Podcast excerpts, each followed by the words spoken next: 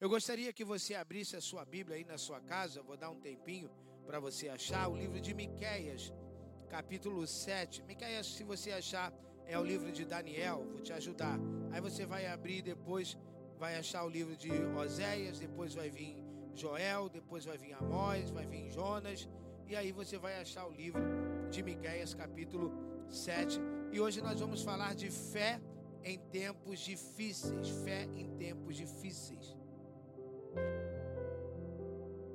Miqueias, capítulo 7, nós vamos ler os sete primeiros versículos, os sete primeiros versículos. Miqueias capítulo 7. Se você achou aí, acompanhe conosco.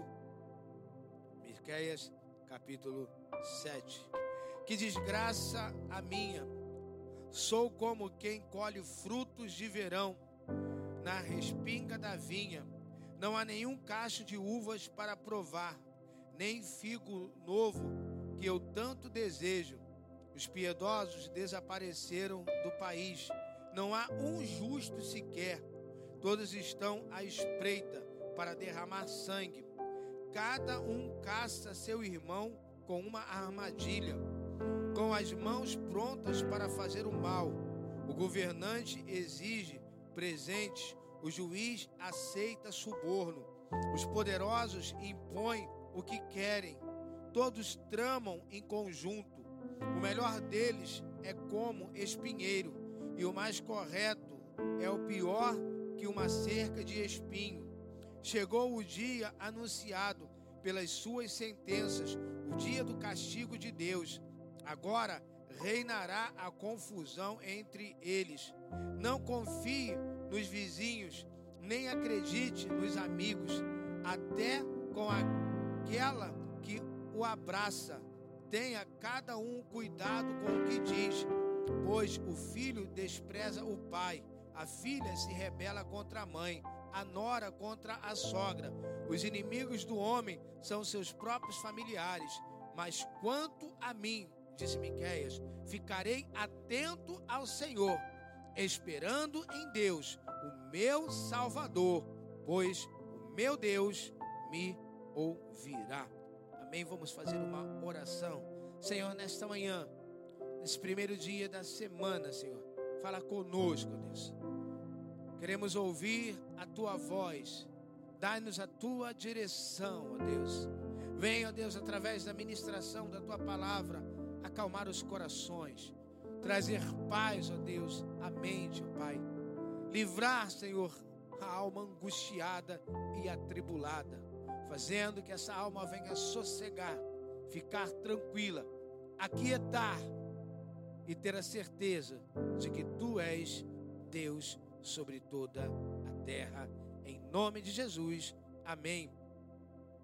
Queridos, o profeta Miqueias está fechando cortina ou as cortinas da sua profecia, e ele descortina o coração ele abre o cofre da alma e demonstra a sua angústia ao ver a corrupção generalizada da sua nação. Miqueias ele olha para a condição moral e espiritual do seu povo e solta um profundo gemido.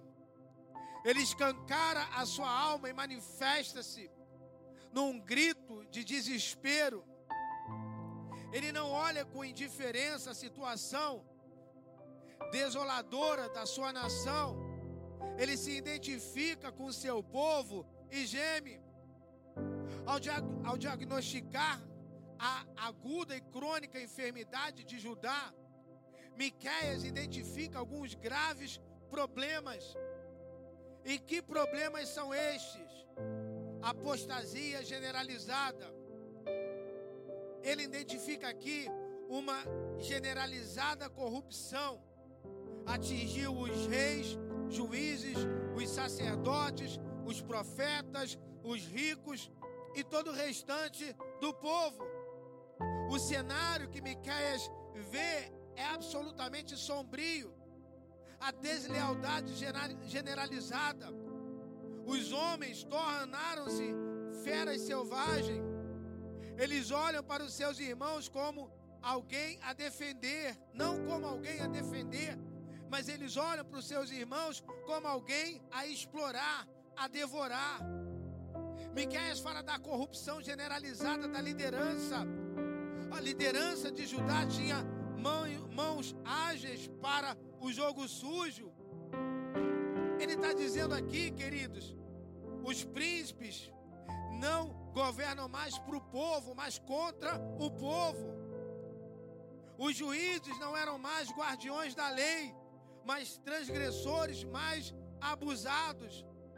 Os ricos estavam blindados pela certeza da impunidade e podiam tampar a boca dos juízes a qualquer hora com compra de sentenças vergonhosa, é o que diz Miqueias. A degradação generalizada da liderança. Miqueias chega a dizer que o melhor deles era como um espinheiro. Ele não via mais esperança na liderança política, judiciária e religiosa da sua nação. O colapso generalizado das relações humanas, os laços mais fortes estavam completamente destruídos. Os relacionamentos foram sacrificados por causa da ganância. O amor ao dinheiro, Miqueias diz que sobrepujou o amor a Deus e o amor às pessoas. Miqueias diz que as coisas são mais importantes do que as pessoas, isso já na sua época. Miqueias, na sua época, já estava dizendo que o amor, o dinheiro, as coisas materiais estava acima de Deus e acima das pessoas. Ele fala sobre o colapso generalizado das relações familiares. A família, guardiã dos valores morais, o abrigo mais seguro da amizade, do amor, da lealdade, também sucumbiu pelos efeitos arrasadores desse terremoto que abalou a nação. O último refúgio de esperança estava reduzido a pó. E queridos, estudando esses dias o livro de Miqueias, vendo as palavras de Miqueias, eu posso dizer para você nessa manhã que parece que Miqueias conhecia a realidade que estamos vivendo no tempo que se chama hoje. Da mesma forma, a nossa sociedade vive os problemas identificados pelo profeta no seu tempo. Há uma calamidade moral, social, política e espiritual em nossa nação. Os tempos são difíceis. O povo está acuado diante, diante de tamanha violência, diante de tamanha corrupção, diante dessa pandemia do Covid-19 que está deixando as pessoas perdidas, que está deixando as pessoas inseguras, porque a cada momento nós vemos que mais um mês à frente é o pico, vai chegar o pico. E as pessoas não conseguem mais entender quando realmente isso vai acontecer. Pessoas que estão cheias de medo, com depressão, sendo levada à falência, à corrupção em todos os níveis e esferas da sociedade, do grande ao pequeno, do rico ao pobre, do graduado ao analfabeto. Apostasia, deslealdade, degradação, colapso e crise são as palavras que definem uma nação que vive completamente longe dos propósitos de Deus. De fato, queridos, como são dias difíceis os dias que estamos vivendo. Miqueias olhou para a terra e o seu coração se cobriu de desespero. Quando ele olha para a terra, quando ele olha para aquele povo, quando ele olha para as autoridades, quando ele olha para os governantes, quando ele olha para ajudar, o seu coração entra em desespero. Porém, queridos, ele olhou para o céu e a sua alma se encheu de esperança. Em tempos difíceis, a fé de Miqueias não permitiu que ele sucumbisse, esmorecesse e nem perdesse a esperança. E é exatamente isso que Deus espera de mim e de você. Que você não venha sucumbir, não venha esmorecer, que você não venha perder a esperança. Miqueias, quando ele olha para o céu, a sua alma se enche de esperança. Essa é grande, o grande mistério. Olhar para o céu. Sendo assim, queridos, qual é o benefício da fé em tempos difíceis? Primeiro, em tempos difíceis, se você está por acaso anotando aí na sua casa, quero te dar o primeiro benefício de olhar para o céu, o primeiro benefício da fé em tempos difíceis. Em tempos difíceis, primeiro benefício, a fé nos faz olhar para Deus e não para as circunstâncias. A parte B do versículo 7, ele diz: Eu, porém, olharei para o Senhor. No vale mais sombrio das circunstâncias desesperadoras, o profeta olhou para Deus e encontrou um porto seguro para sua alma. Eu quero nessa manhã convidar você, motivar você, animar você, encorajar você a olhar para Deus porque você vai encontrar um porto seguro para sua alma.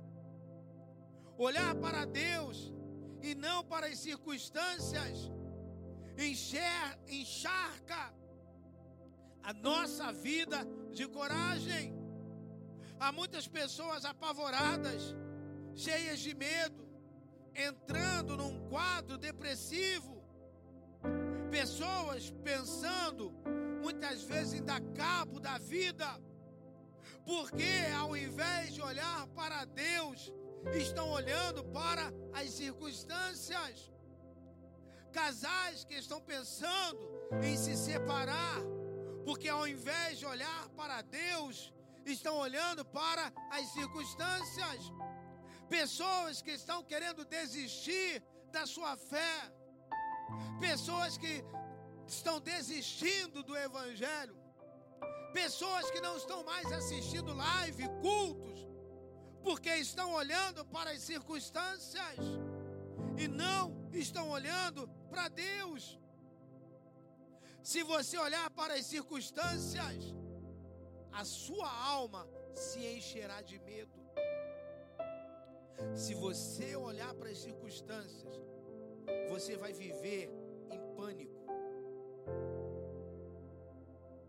A Bíblia diz que quando Geazi, os olhos de Geazi, olha para os soldados da Síria, ao acordar pela manhã e olhar pela janela e ele ver que a cidade estava cercada, ele se encheu de medo. Ele vai até o profeta Eliseu e diz: Ai de nós, Senhor, o que faremos? A Bíblia diz que quando Davi olhou para o implacável ataque dos, dos Amalequitas contra a sua família, contra aquela cidade que ficou queimada, a Bíblia diz que o coração e a alma de Davi ficaram angustiados. Diz o livro de Mateus que Pedro olha para a força do vento e o barulho das ondas e começou a afundar. Miqueias, enquanto estava concentrado nos problemas da sua nação, também ficou desesperado, angustiado. Todavia, quando ele olha, volta o seu olhar para Deus, o Deus da sua salvação, compreendeu que ele era poderoso para responder ao seu clamor e restaurar a sua sorte. Em tempos difíceis, olhar para Deus e não para as circunstâncias é crer que Ele se importa conosco, que Ele é o nosso refúgio, que Ele é a nossa fortaleza, que nesses dias de quarentena, Deus é o nosso socorro bem presente, é aquele que guarda a nossa entrada, é aquele que guarda a nossa saída. Queridos, podemos olhar para Deus certo de uma coisa: você pode olhar para Deus sete horas da manhã, você pode olhar para Deus quatro horas da manhã. Creia numa coisa: é certo que não dorme e nem dormita o guarda de Israel. Olhar para Deus em tempos difíceis e não para as circunstâncias, é contar, é confiar que Ele é o nosso protetor, libertador, é aquele que no vale da sombra da morte nos guarda, nos dirige e nos livra de todo. Para onde você tem olhado nesses dias? Para onde você tem colocado o seu olhar? Para as circunstâncias? Você vai ficar abalado, você vai ficar desesperado. Você está olhando e está ouvindo o que? O que as emissoras de televisão estão dizendo? Você vai se desesperar. Daqui a pouco você vai ficar careca, de, não vai ter mais cabelo de tanto arrancar. Hoje, queridos, convite para você, para sua família, para as pessoas que você conhece, é ensinar e motivar elas a olhar para Deus e não para as circunstâncias. Salmo 125, versículo 1, diz que aqueles que confiam no Senhor são como os montes de Sião e não pode ser abalado, mas continua firme sempre mas continua sempre firme. Em tempos difíceis, para onde você tem olhado? Para as circunstâncias devastadoras dessa vida? Para a pandemia do Covid-19? Para ou para Deus? Aquele que enche você de coragem e fé para seguir em frente. Vou perguntar para você de novo em tempos difíceis, em tempos de pandemia Covid-19, para onde você tem olhado? Para as circunstâncias devastadoras da vida ou para Deus, aquele que nessa manhã vai encher a sua vida de fé, coragem e esperança para você seguir em frente. Seguir em frente.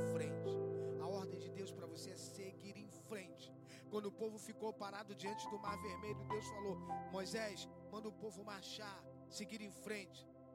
Segunda coisa, em tempos difíceis,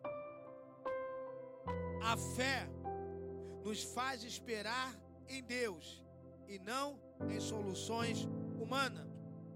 Em tempos difíceis, a fé nos faz esperar em Deus e não em soluções humanas. Miqueias ele diz: "Esperarei no Deus da minha salvação". Miqueias, diante da completa desolação que a sua nação enfrentava, sabia perfeitamente que a solução não vinha dos homens de seu tempo. Ele não tinha, ele não tinha condições de esperar nada mais da sua sociedade.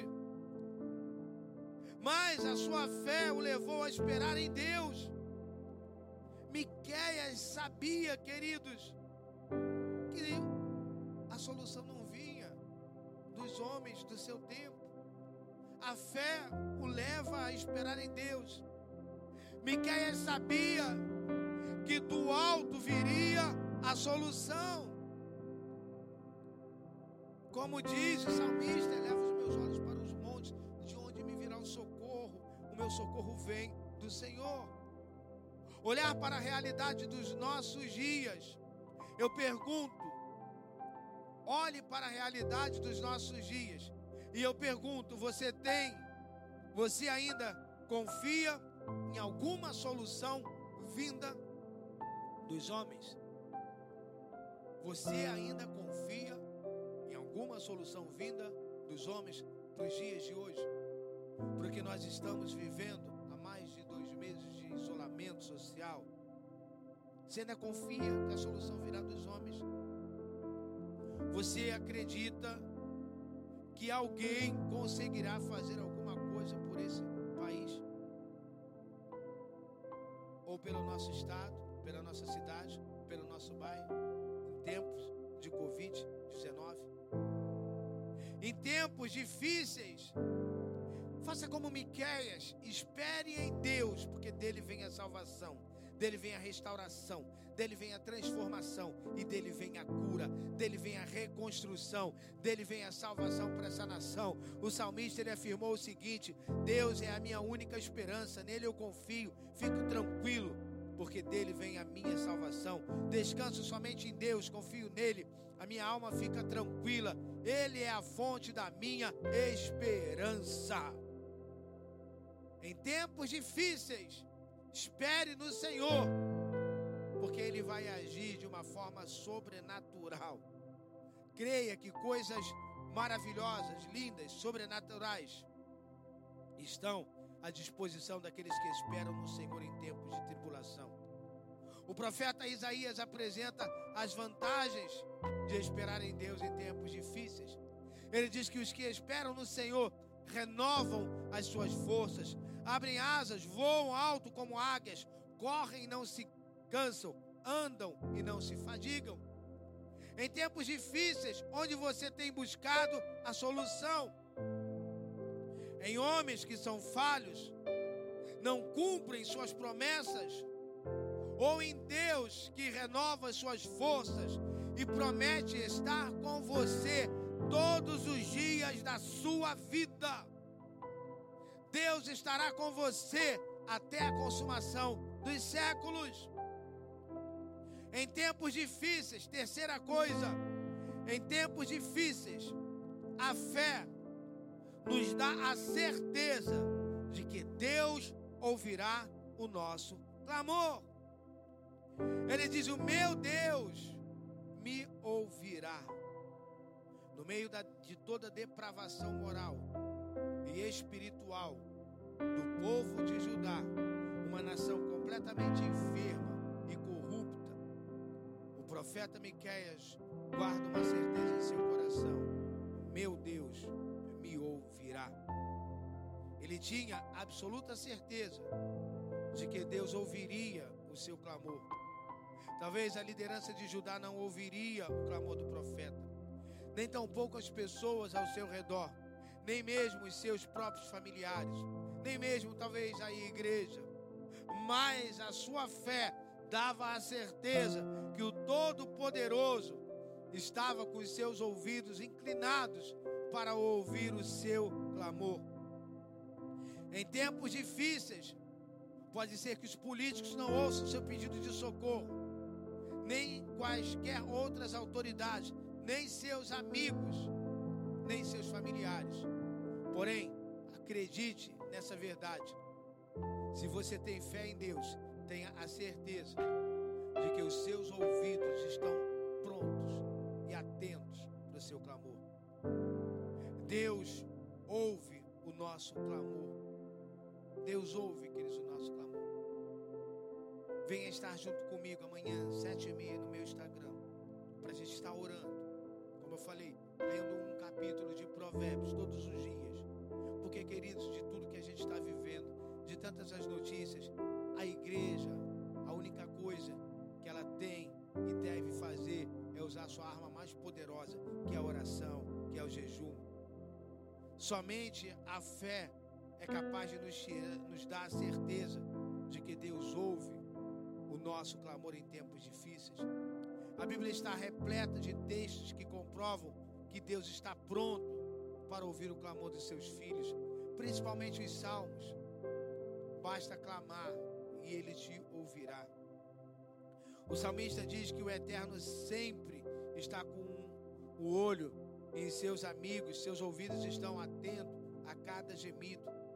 No meio da aflição, o salmista diz que ele clamou pela ajuda do Senhor, pediu socorro a Deus e lá do seu templo ele ouviu a voz, diz o salmista.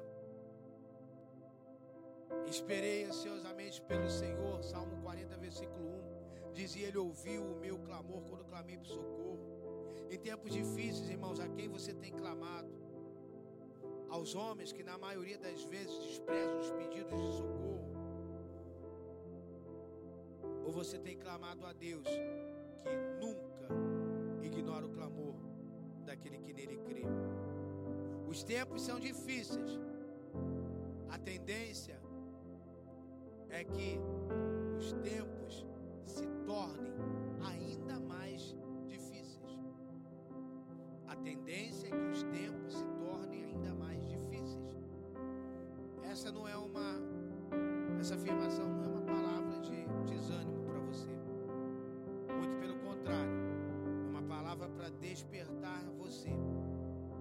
Despertá-lo para que você seja capaz de compreender que a única solução para a sua vida, no meio dessa turbulência toda que estamos vivendo, é Jesus.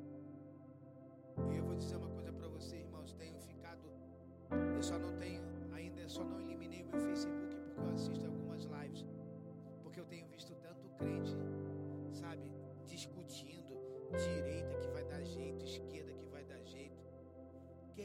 Dar jeito é Jesus. Não é esquerda, não é direita, não é centro-esquerda, centro-direita. Irmãos, quem vai dar jeito é Jesus. Sabe, e, enquanto você está se preocupado, irmãos, não é momento de preocupar se somos direita, se somos esquerda. O momento é para se preocupar do que está acontecendo e entender que nós precisamos clamar pela nossa nação.